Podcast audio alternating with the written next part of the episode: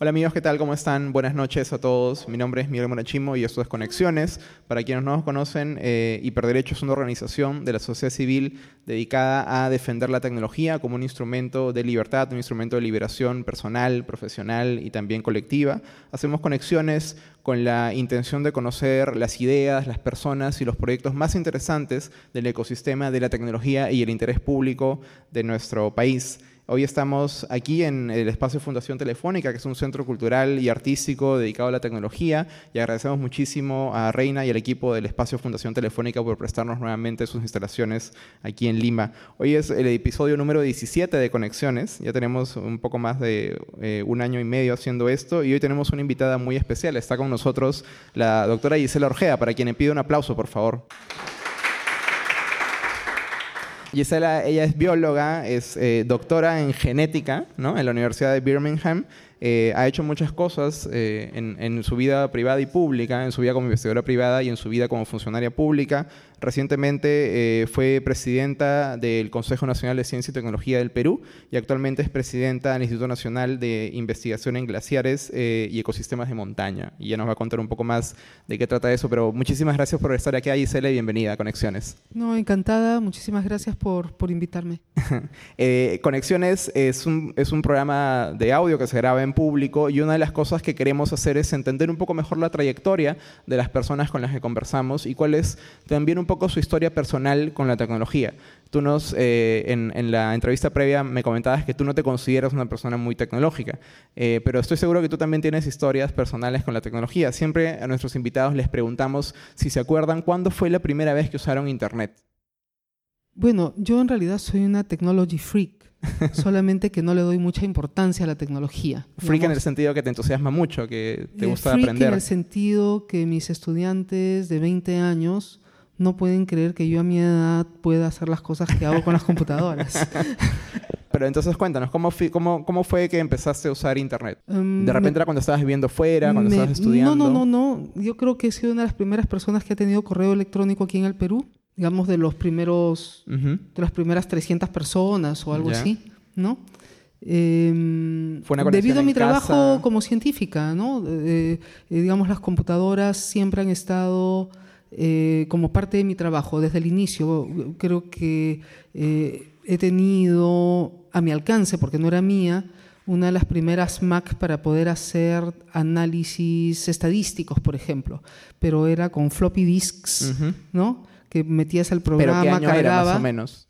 Em, a ver, 84, 1984, 1980 entre el 84 y el 88. O sea, literalmente tenías una Mac, porque antes de eso no se eh, llamaban Mac, las computadoras era se llamaban una Apple, nada más. Exactamente, era una Apple, ¿no? Que tenía una cajita al costado que, con, dos, con dos ranuras, y ahí primero tú cargabas el programa y luego corrías las cosas. Y, eh, y luego el primer, no, era Word, sino procesador de texto. era WordStar, ¿no? donde tú tenías que marcar control B al inicio de la palabra y control B al, final de la palabra para que fuera impresa en bold. Esto, para mucha gente le puede parecer, pues, alguien que no está familiarizado con el quehacer científico, sobre todo una, una, bióloga como tú, pensarán pues que los biólogos están todo el día mirando una, una pequeña, un pequeño microscopio o una pequeña placa de vidrio, un, un, tubito, y no se imaginan que parte del trabajo científico también tiene que ver con computadoras. ¿Qué rol cumplía cuando en estos primeros años la computadora o, una computadora como la que usabas o el correo electrónico para tu trabajo como científica? Ah, bueno, eh, eh, es que yo he pasado por diferentes épocas en mi vida científica también y en esa época yo me orientaba sobre todo a lo que se llama la genética cuantitativa y el mejoramiento genético de plantas. ¿no? Eh, la genética cuantitativa tal vez para, para, explicarles así rapidito. Claro, porque obviamente yo lo Vamos sé, a decir, claro. este, mm, existen características que son sí, no. O sea, tienes ojos azules o ojos marrones, ¿no? Y tus hijos van a tener ojos azules o ojos marrones y eso se hereda mm, casi directamente. Pero hay otros genes de los cuales se necesitan muchos genes cada uno con un efecto pequeñito cada, cada uno. Por ejemplo, la altura en las personas, el peso en las personas, la inteligencia. ¿No? Son pequeñas adiciones de muchos genes y de eso se ocupa la genética cuantitativa. Entonces, y también la genética de poblaciones, es ver cómo se distribuyen características en una población. Entonces, para eso tú usas herramientas estadísticas y en esa época yo trabajaba en genética cuantitativa porque trabajaba en plantas cultivadas, entonces el rendimiento, ¿no? el rendimiento de las plantas, del maíz, de las papas, etcétera, eso es genética cuantitativa, ¿no? Tenemos que ver eh, diferentes cosas. Y para eso se utilizaban programas estadísticos. Ese fue, ese fue, digamos, mi primera relación con las computadoras y mi trabajo. Y desde entonces no dejaste de aprender, al punto que tus alumnos piensan que eres una freak de la computación. Bueno, ¿Qué es lo más raro que te han visto hacer tus alumnos en computadoras? Eso, eso ya más o menos que, que terminó hace unos cuatro años, ¿no? porque eso se olvida rápido también. Sí. Pero lo que yo sí siempre siento es que una máquina no me puede ganar. Pero además yo creo que es, es muy, es, es con natural a la curiosidad científica este, esta capacidad de, de querer aprender y de tratar de entender cómo funcionan las cosas. Y es una curiosidad que comparten tanto quienes están en el espacio tecnológico como quienes están en el espacio científico también, ¿no? La necesidad de poder entender qué hace que algo llegue a ser como es, ¿no? En tu caso, pasaste un buen tiempo estudiando cómo funciona, cuál era el mapa genético de la papa, ¿no? Esto, hay mucha gente que pasará un buen tiempo explicando, estudiando cómo funcionan otros fenómenos en la computación. Y quiero empezar a... Quiero continuar hablando de, de ciencia. Eh, tú has dicho muchas veces en entrevistas de que uno de tus primeros eh, impulsos científicos era mezclar eh, los ingredientes que tenías al alcance en tu jardín o a jugarle pequeñas bromas a tus vecinos o a tus amigos cuando eras muy niña. Pero ¿en qué momento tú esto dejó de ser un pasatiempo o algo que hacías como un juego y dijiste, acá esto podría ser mi vocación, dedicarme a la ciencia y a la biología? Bueno, creo que eso, eso ocurrió bastante tarde en mi vida. ¿No? Em, porque, digamos, el área fue aquello que me gustaba hacer, ¿no? O sea, y sobre todo leer, ¿no? entonces leía todo sobre ciencia, me leía las enciclopedias, así, sin, sin, un orden específico, más que el alfabético, por ejemplo. Em, pero em, yo quería estudiar veterinaria, porque además de la ciencia y eso me gustan los animales.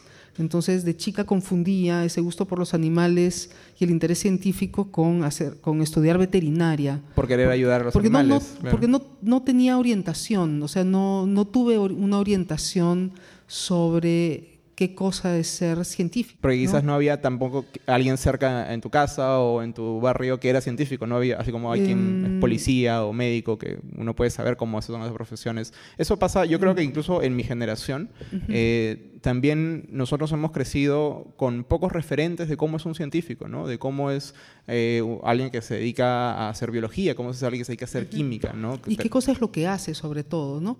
Entonces, em, recién digamos, decidí yo que eh, me gustaban las ciencias y pensé que lo mío era estudiar fisiología, porque era súper buena en química, en bioquímica, entonces la gente que estudia química y bioquímica cree que la fisiología es lo interesante. Entonces un amigo me dijo, fisiología, qué antiguo. ¿Pero eso ya estabas en el colegio, en la universidad? No, ya es que yo estudié primero antropología. Pero me, me escapé de ahí. o sea, nos hemos perdido una Gisela Orgea antropóloga. Sí, sí. Este, pero antes de... Uy, estudié... Es que salí temprano del colegio. y exploré diferentes cosas. Eh, entonces este amigo me dice, pero fisiología, qué anticuada. Entonces dije, ah, me dijo, la genética es lo que marca el paso hoy día. Entonces yo dije, ah, ¿qué cosa es esto? ¿Cómo él sabe cosas que yo no sé? Entonces comencé a, a buscar y dije, ah, no, la genética es lo que yo quiero hacer. Y este, entonces yo ya había pensado, digamos, me había matriculado para dar el examen de ingreso en la agraria, pero entre tanto, es que tengo múltiples eh, intereses. Em, ya había abandonado la idea de ser científica, pero estaba anotada para dar mi examen de ingreso a la agraria y había decidido ser fotógrafa.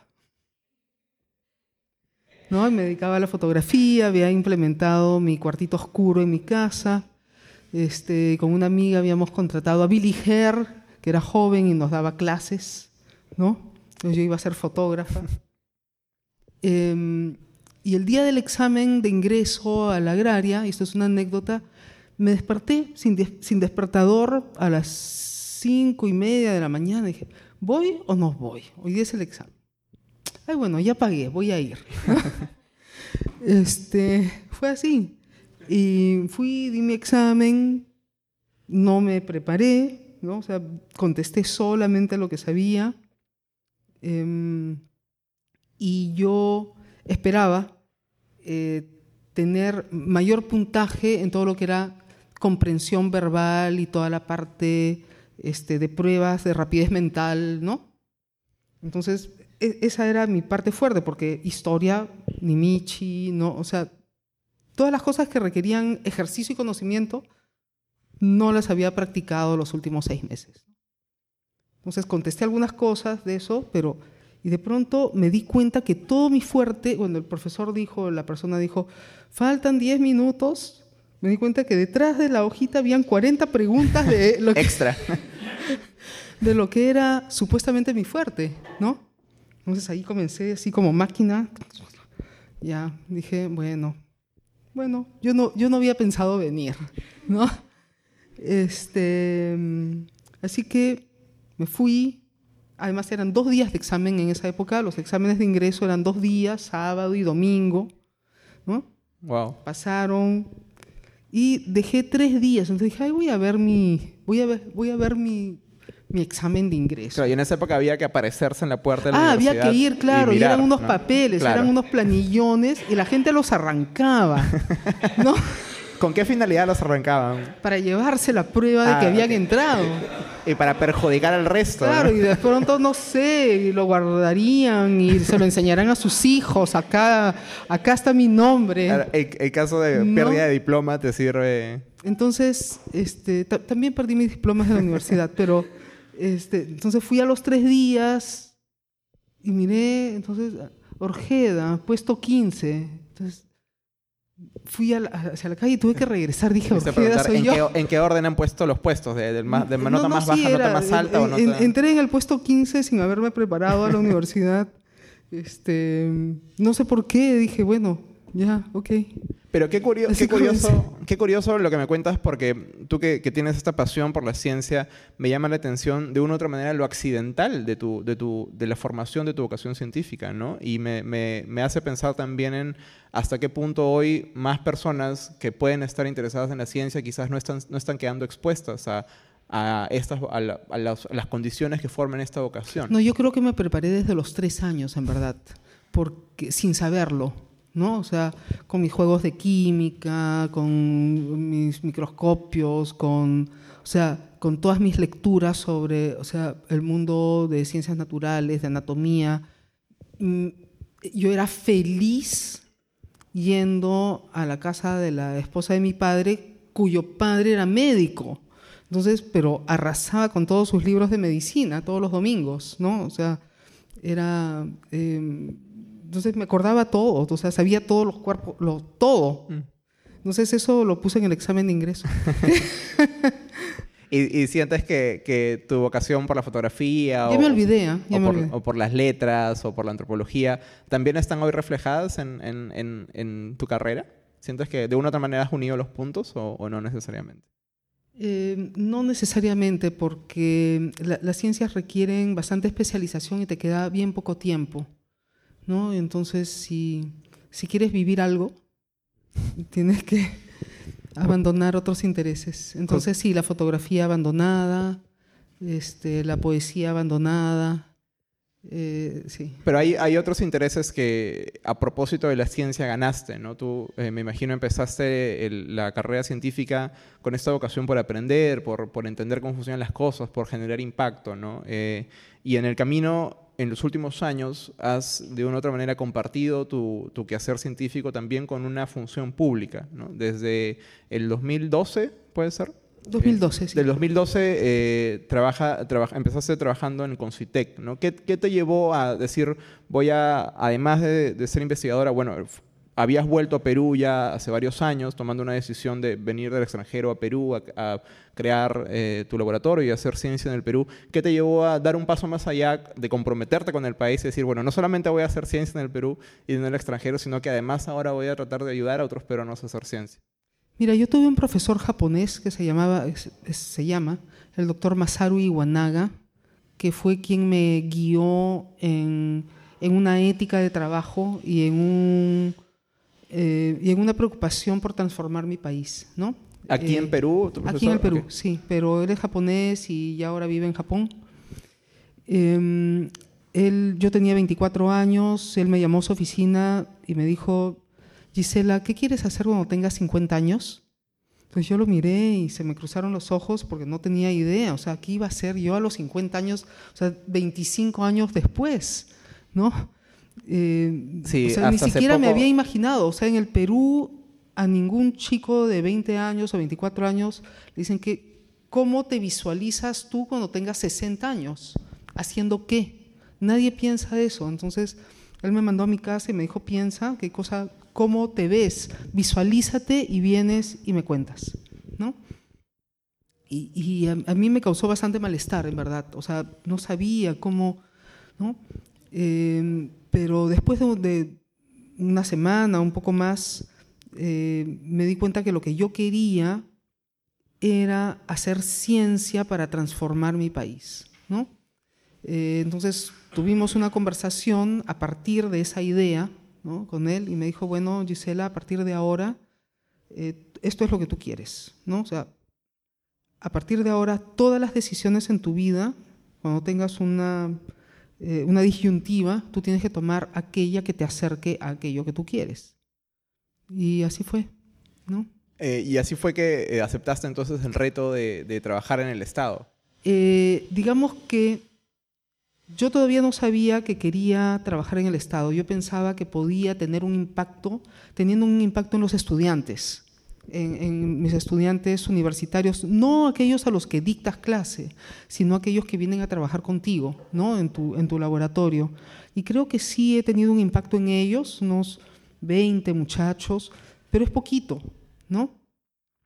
Es poquito, aunque son excelentes científicos, hoy día están en todas partes del mundo ellos, pero eh, yo quería tener un, desde que me fui a hacer mi doctorado, yo me fui a hacer el doctorado para regresar al Perú. O sea, ¿Siempre tuviste clara esa meta? Es, sí, totalmente, o sea, eso era, ¿no? Pero no sabía que era trabajar desde lo público. ¿ah? Eh, hasta que regresé al Perú y vi, comparé cómo estaba la ciencia en el Perú con cómo había visto yo que se movían los sistemas de ciencia, tecnología e innovación en Francia, en Estados Unidos, y sobre todo en el trabajo que tuve en Francia, eh, yo estaba encargada de una red mundial de científicos y también de un programa mundial de mejoramiento genético de bananos y plátanos. Entonces tuve la oportunidad de viajar por todo el mundo, o sea, África, toda América Latina, todo Asia, Norteamérica, o sea, realmente y conocer los laboratorios, investigadores, eh, durante cuatro años. Entonces, cuando yo regresé al Perú, dije, o sea, me, me quedé anonadada, digamos, un poco, bastante en shock de cómo estaban las cosas aquí en el Perú. Bueno, sentías que no era como moverte geográficamente, sino en el tiempo, ¿no? Hacia atrás. Eh, yo te confieso que los primeros seis meses que llegué, y no es una exageración, es algo real, lloré todos los días frente, frente a tu laboratorio? No, o sea, regresaba a mi casa, directo a mi cuarto, me echaba en mi cama y me ponía a llorar, ¿no? Wow. Porque eh, o sea, no entendía cómo podía esta situación estar así, pero no es solamente una cuestión de políticas públicas, sino también había una cuestión cultural. O sea, tú en Europa o en Estados Unidos llamas a un colega para conversar y pensar, digamos, en algún proyecto conjunto por algo, digamos que no encuentras al colega, a la media hora te está llamando de regreso. Acá no, acá tenías que llamar 15 veces y no te contestaban el teléfono. O sea, todo era el triple de esfuerzo, todo, triple, quíntuple. Em, y, bueno, decía, y luego, cuando tuve mucha interacción desde Cayetano, donde encontré realmente un terreno fértil para, para trabajar, em, con mis colegas de línea, por ejemplo. Mis colegas de línea sufrían muchísimo con las compras de, químicos, con conseguir cosas, y, yo eh, todavía en ese nivel no entendía por qué, ¿no? Pero todo eso fue alimentando, digamos, un conocimiento de la situación en el sector público y en el sector privado respecto de la ciencia que em, teníamos que cambiar. Y en realidad, este, me parece que fue, bueno, yo conocí a, Humala cuando él, yo, estaba, yo vivía en Francia y em, yo he sido siempre tratando de colaborar con el país, bastante activa, así es que eh, era parte de la directiva de un centro cultural peruano en París y también de Transparencia París. Entonces la embajada peruana siempre me invitaba a sus eventos.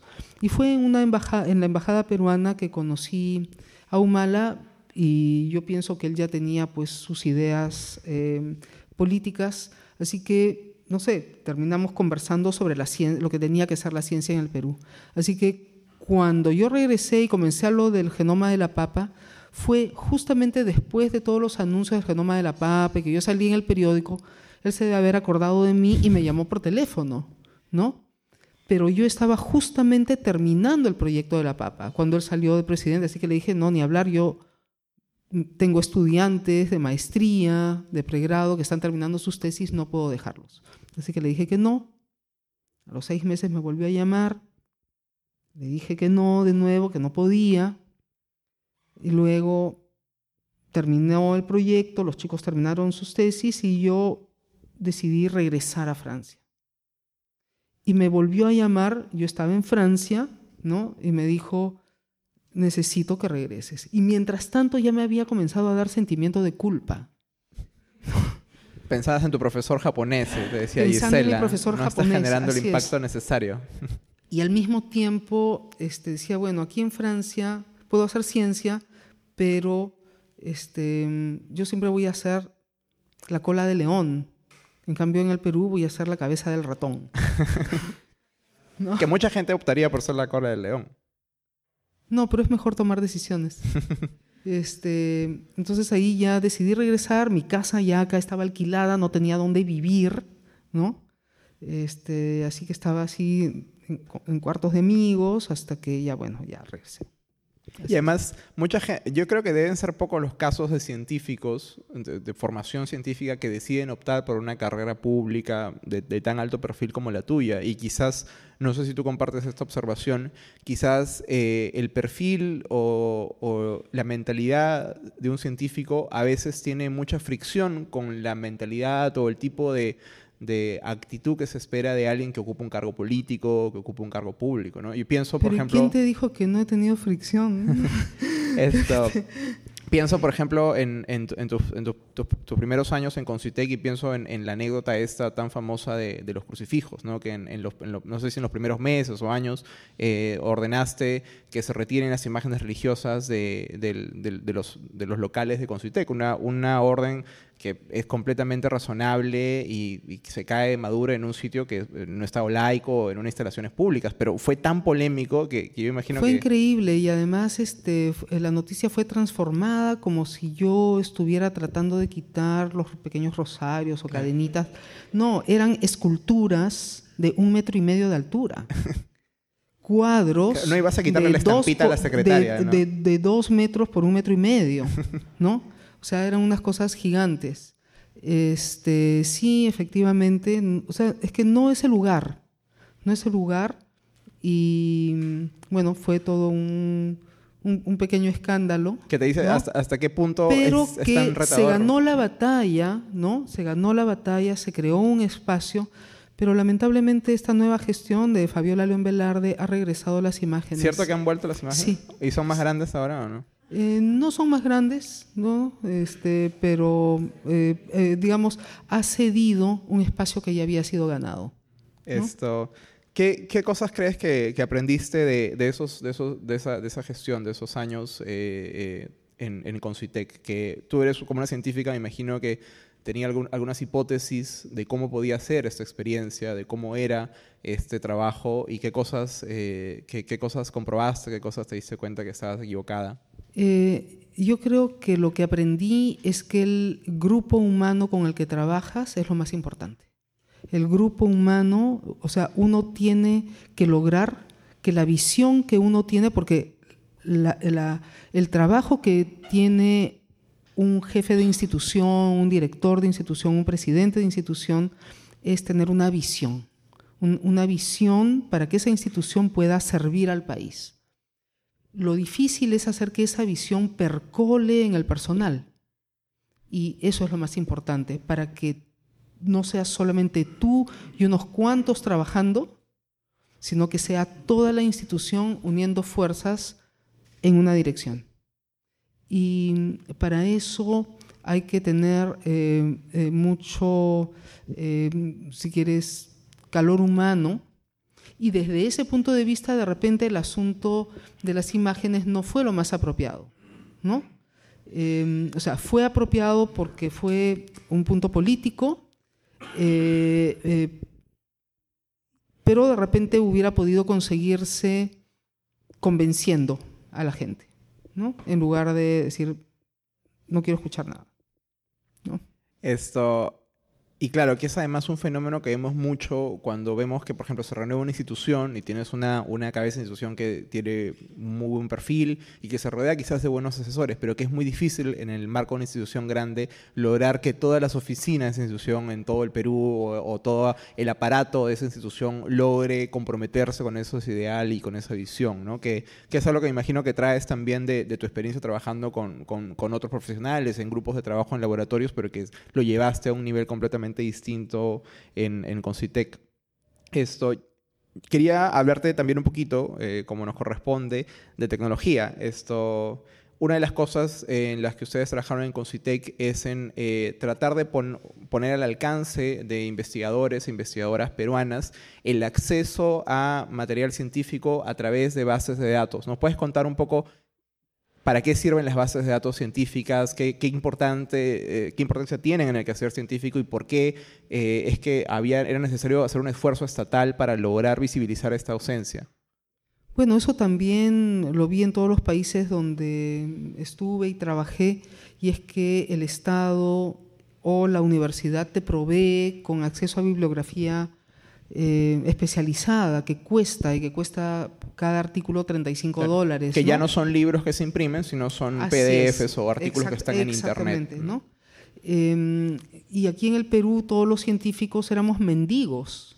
¿no? O sea, todos estábamos consiguiendo esos artículos, pidiéndoselos a colegas, este, por favor, fulanita de tal, consígueme tal artículo, y te lo mandaban, ¿no? Otra colega por acá. Entonces, en realidad, en, en una actitud permanente de ser mendigo y cuando en realidad nosotros lo que deberíamos tener son partners, no, no amigos proveedores de artículos, ¿no?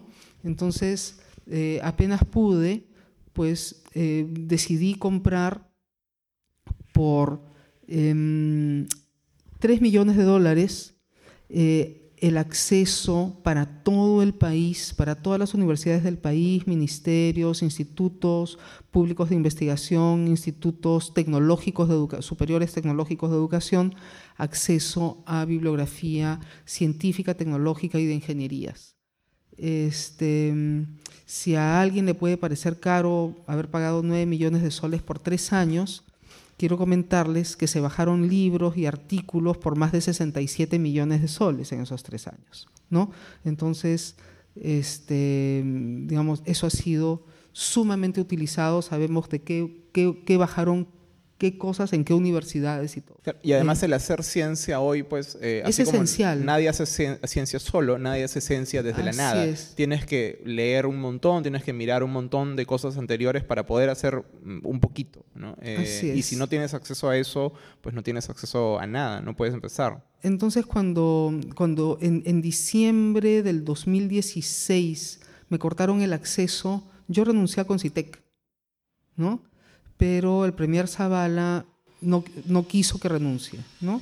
Me dijo, ándate a China a visitar a tu hija por Navidad. Eh, pero luego, después cuando este, el señor Becerril me acusó de un montón de cosas, este, semiverdades y falsedades, eh, y que obligó al Premier a pedirme la renuncia tres meses antes que termine mi mandato, y yo le dije a Zavala que no podía renunciar, ¿no?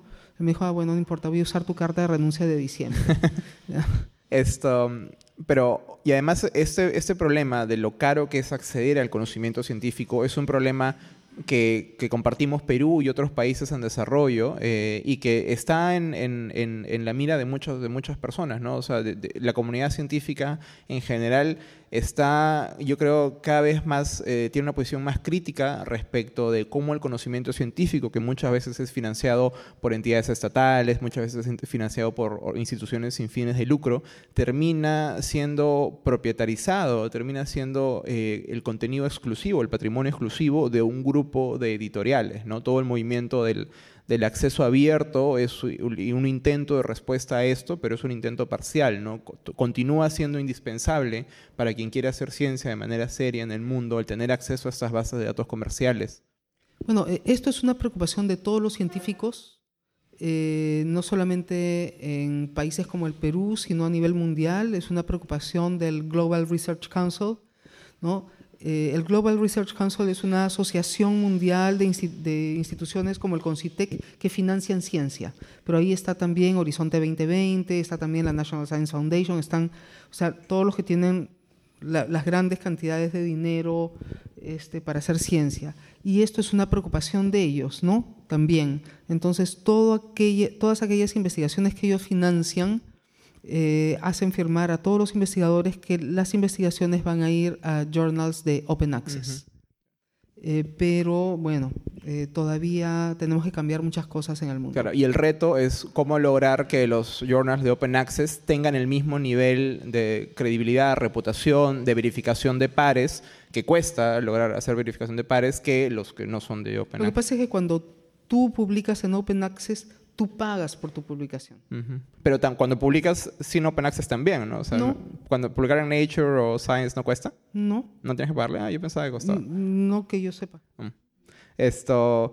Bueno, entonces una de las cosas que más me gusta eh, que se trabajó en Cositec en esos años tiene que ver con esto, eh, que es eh, se creó no solamente reglas legales, sino también un arreglo institucional y tecnológico para permitir que la investigación que sale de nuestras universidades, de nuestras instituciones públicas, de nuestros institutos públicos, eh, se publique de manera gratuita bajo reglas de acceso abierto en repositorios que todos podamos consultar. ¿no? Pero, pero no solamente eso, eso era una parte. También teníamos eh, un, varios aplicativos eh, uno, por ejemplo, para todos los convenios de Concitec que pueden ser consultados, los convenios que tiene Concitec pueden ser consultados por todo el mundo y ver en qué, en qué estadio de avance van. Uno. Segundo, eh, eh, hicimos un aplicativo para los grupos de investigación de las universidades. ¿no? para que diferentes entidades pudieran ver, ah, en esta universidad hay este grupo de investigación, está conformado por estas personas, eh, hacen esto, publican esto como grupo, para además clasificarlos en cuatro grupos de, vamos a decir, de capacidades. No para castigar a los chiquitos, sino para hacer que los grandes puedan arrastrar a los más pequeños, ¿no? Y también para poder enfocar, hacer concursos ad hoc, ya sea para grupos grandes y fuertes de capacidad internacional, que siempre van a ganar frente a un grupo pequeñito que está recién comenzando. Entonces, poder focalizar los diferentes tipos de grupos de investigación de acuerdo a sus capacidades para poder tener concursos específicos para ellos y por temas. Luego también eh, decidimos hacer, bueno, lo que sí se conoce que es DINA, ¿no? Es el directorio eh, que son el directorio de personas, que ahora ya no, no funciona así. Y a mí me, apena mucho porque en realidad eso era muy útil para pequeñas empresas, para mismas universidades, para ver con quiénes tú necesitas un biotecnólogo en tortugas, puedes encontrarlo, ¿no? Pero ahora ya no, no se puede. Creo que eso era este, algo útil, pero además de eso, hicimos todo un aplicativo que se llama el SIG, el Sistema Integrado de Gestión, donde uno postulaba, postulas, ¿no? Y también eh, con CITEC podía hacer el seguimiento de tu proyecto a través de esa plataforma. Pero en esa plataforma también se publicaban ciertas partes, por ejemplo, el resumen de tu investigación. ¿Con quiénes hacías esa investigación? Entonces, tú podías buscar, no sé, pues, este, em, radar SAR, y tú veías todos los proyectos sobre radares que estaban siendo financiados por el CONCITEC, el resumen del proyecto, con quiénes lo hacías, qué institución lo hacía. Entonces, eh, eso para mí también es acceso abierto a la información y una es un manera, facilitador del que un facilitador, ¿no? Exactamente. Y yo creo que eso es una cosa que, que, que se marcó mucho esa gestión, la la importancia que, se le dio a entender qué teníamos y qué no teníamos y, qué, y fijarnos metas de hacia dónde tendríamos que llegar. Otra de las cosas en las que tú has estado trabajando en estos últimos años con, mucho énfasis es eh, en la necesidad de incluir a mujeres en el quehacer científico, a mujeres en carreras de ciencia y tecnología. Eh, esto eh, me imagino que está, eh, esto, nace de tu experiencia personal como mujer en el campo de las ciencias. ¿Por qué crees que es necesario e importante trabajar en esto en nuestro país? Bueno, no, no nace de, mi experiencia personal porque yo nunca me di cuenta. ¿Nunca sentiste que, que era discriminada? No. O sea, yo no me he dado cuenta, pero porque soy volada, ¿no? Eh, solamente me he dado cuenta de eso cuando ya era presidenta de Concitec, en verdad. Wow. Sí, o sea, antes no, no me daba cuenta que habían hombres y mujeres, no me daba cuenta. Eh, o, que éramos diferentes, o, no, no, no, me daba cuenta. O que las oportunidades eran distintas. nunca lo sentí así. Ah, eh, habla muy bien eso de, los círculos académicos en donde, en donde has, eh, Solamente me, o sea, me, chocó un poco cuando fui a hacer mi doctorado y la foto con todos los profesores a la entrada del School of Biological Sciences eran todos hombres. Entonces me, pareció raro, nada más. Eso, ¿no? Pero este, este interés ha venido de la constatación de la situación de las mujeres de una manera objetiva, no de una experiencia personal, vamos a decirlo así. Y a raíz, a raíz del censo, por ejemplo, ¿no? donde eh, pude ver que en ingenierías y tecnologías, de cada 4.2 hombres que se dedican a ingenierías y tecnologías, solo hay una mujer. ¿no? Eh, es un ejemplo. Y que solo 30% de, de los científicos en el Perú son mujeres, eh, mientras que el 70% son hombres. Entonces, definitivamente, y además también de saber que una ciencia más diversa y producida desde diferentes puntos de vista es una ciencia mucho mejor, ¿no? es una ciencia más completa. Así que eh, sí, creo que eso es una, una necesidad para la que no tuve tiempo de hacer políticas de estímulo. Entonces, eh, saliendo de Concitec, eh, me dediqué un poquito a eso. Claro, eh, cuéntanos un poco de ese proyecto. Es el proyecto la asociación En órbita, que es un proyecto que has lanzado hace un tiempo ya, precisamente para tratar de conversar y, llamar la atención sobre este desequilibrio de género en la ciencia. Bueno, En órbita es un poquito más, más de eso, es tratar de llevar el conocimiento a lugares donde el conocimiento es de difícil acceso, ¿no? Por ejemplo, a colegios periféricos de Lima, a sitios rurales. Em, y en el marco de...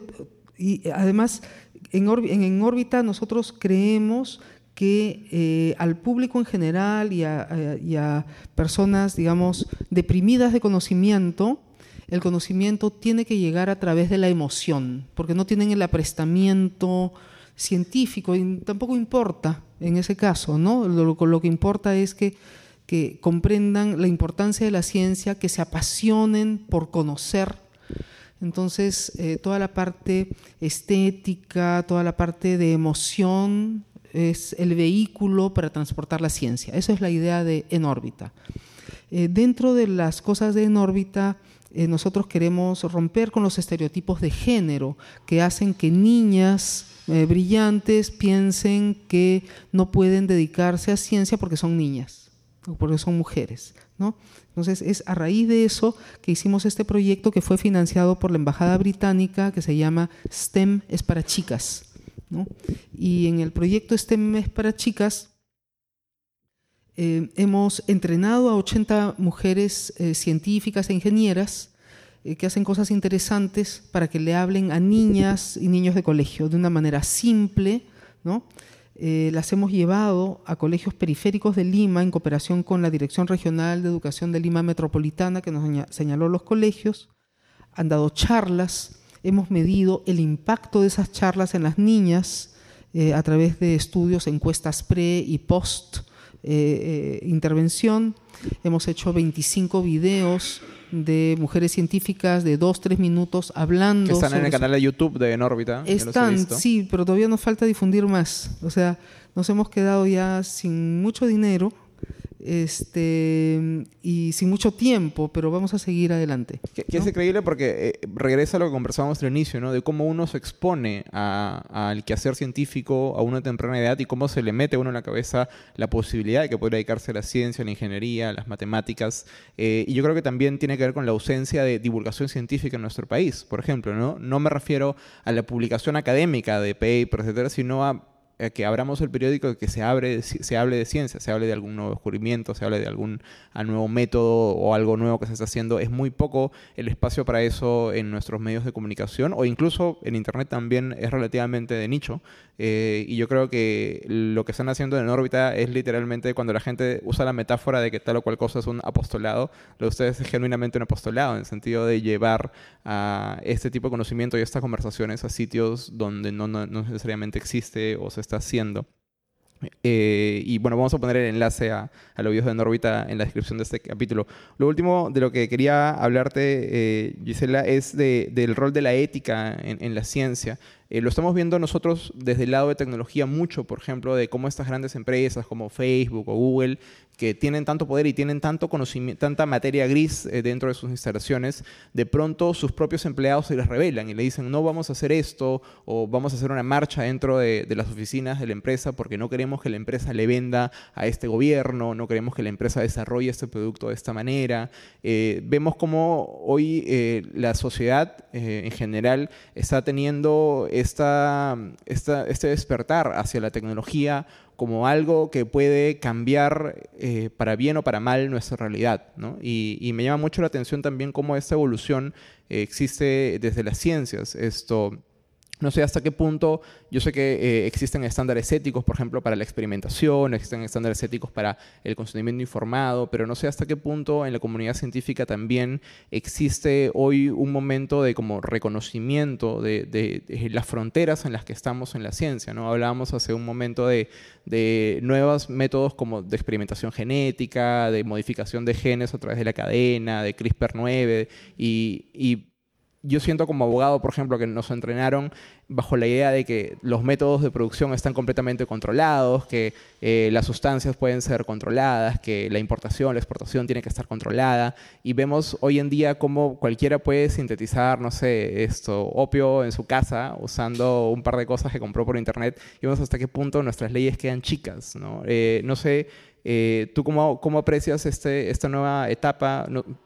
tú conversábamos de que tú dices que para ti ser científico no necesariamente es tener un poder, sino es, es esto... Es Capacidad de servicio. Es un servicio, porque es, lo impactas para el bien. Pero, y tú dices que es imposible hacer ciencia para el mal. No he visto nunca ciencia para el mal. O sea, no, no la he visto yo. O sea, la convierten para el mal los políticos. Claro. ¿No?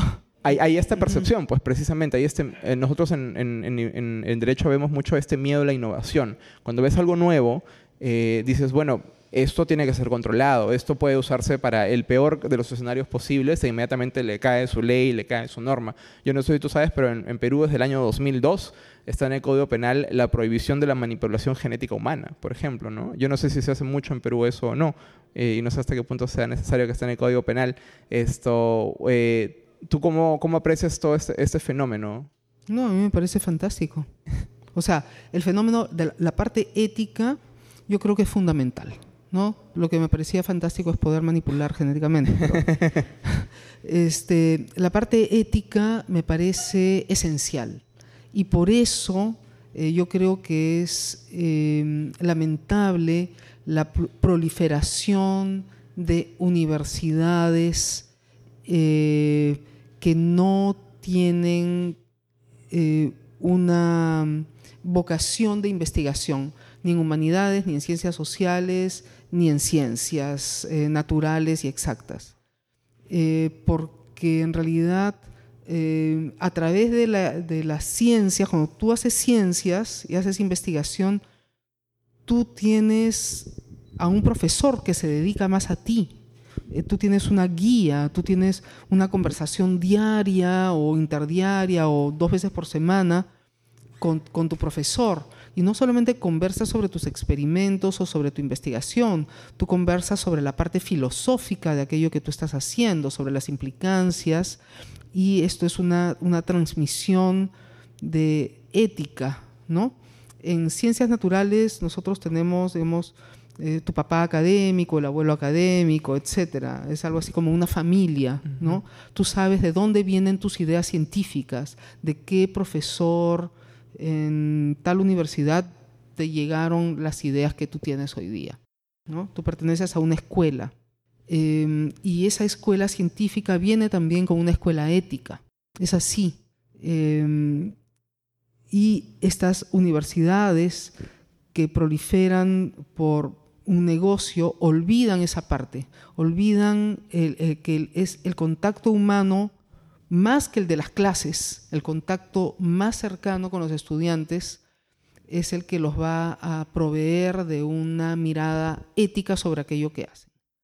Eh, entonces... Eh, y que también puede ayudar a la sociedad a entender mucho mejor la ciencia desde fuera, ¿no? Eh, conversábamos también de cosas como el rechazo a, la, manipulación genética en alimentos, por ejemplo, ¿no? Que, que, puede servir tanto para resolver desigualdades, para afrontar nuevos desafíos que afronta nuestra, nuestra sociedad, la humanidad, y cómo a veces tenemos miedo a estas cosas un poco por, porque nos hemos dejado llevar demasiado por, por los cuentos de terror de qué es lo que peor que podría pasar.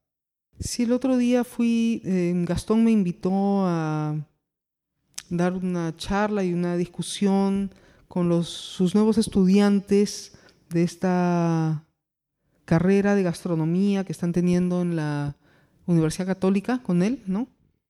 Y la verdad es que me sorprendió bastante las cosas que les enseñan a los estudiantes, porque hay muchas cosas que no se las enseñan y sin verificarlas. Entonces yo llegué a la clase y me senté en la parte de atrás y la profesora, Gastón todavía no estaba, la profesora de ese momento estaba diciendo unas cosas y yo saltaba en la silla, literalmente, ¿no?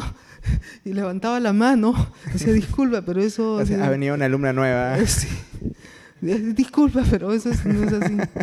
Qué miedo tenerte de alumna. ¿eh? Este, y nada, creo que todos estuvieron contentos. Pensaron que iba a ser una pelea, pero al final todos eh, terminamos contentos.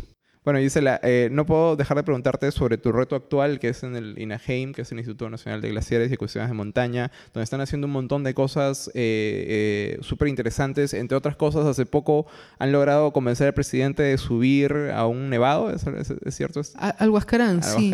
Em, va a subir de nuevo, además, un poco más alto, si es que yo me curo de la rodilla.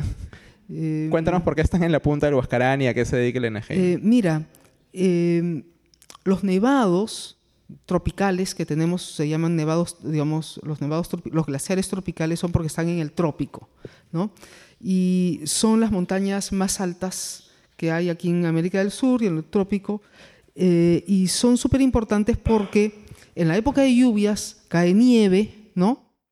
Luego deja de caer nieve y cae polvo y caen otras cosas y luego vuelve a caer nieve. Entonces se forman toda una serie de estratos que se van acumulando y acumulando y los estratos más profundos tienen ya 20.000 años. ¿no?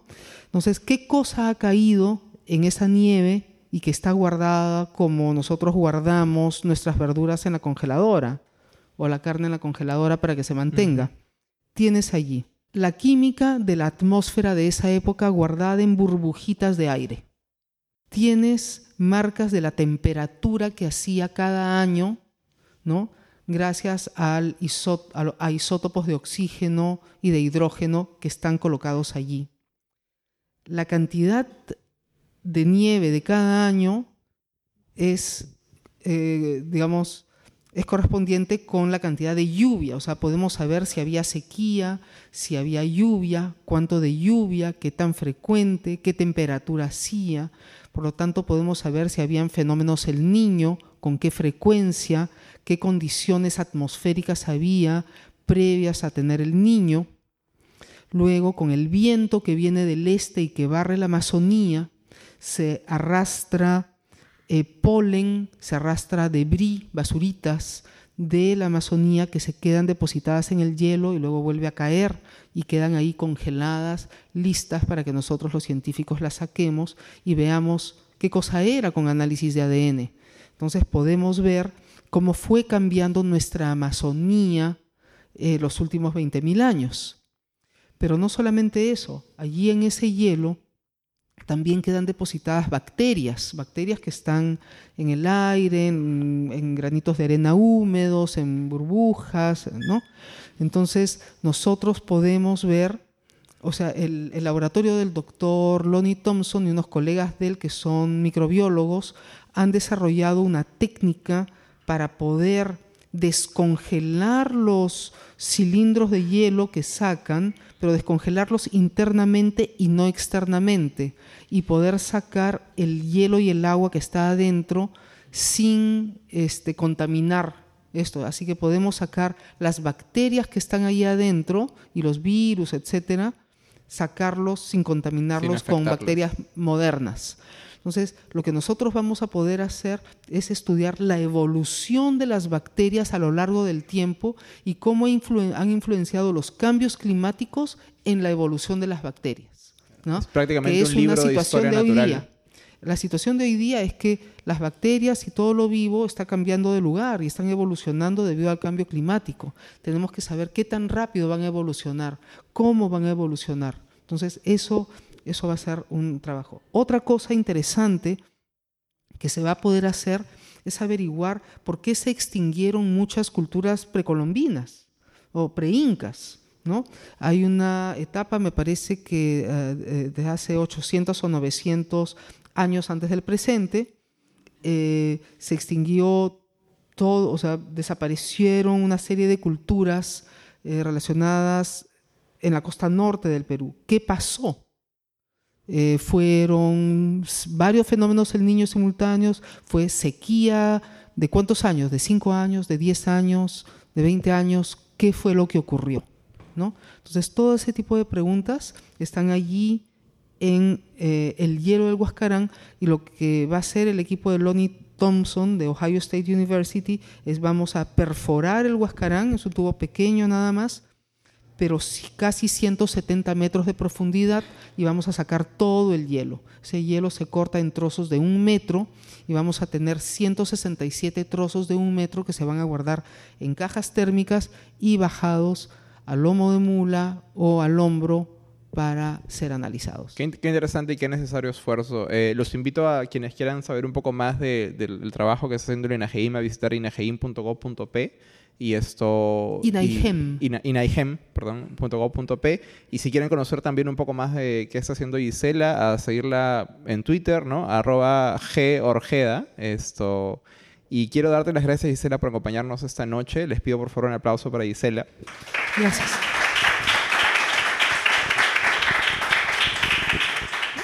Y bueno, con nosotros será hasta el próximo mes con otro invitado y otra conversación sobre tecnología e interés público. Muchas gracias.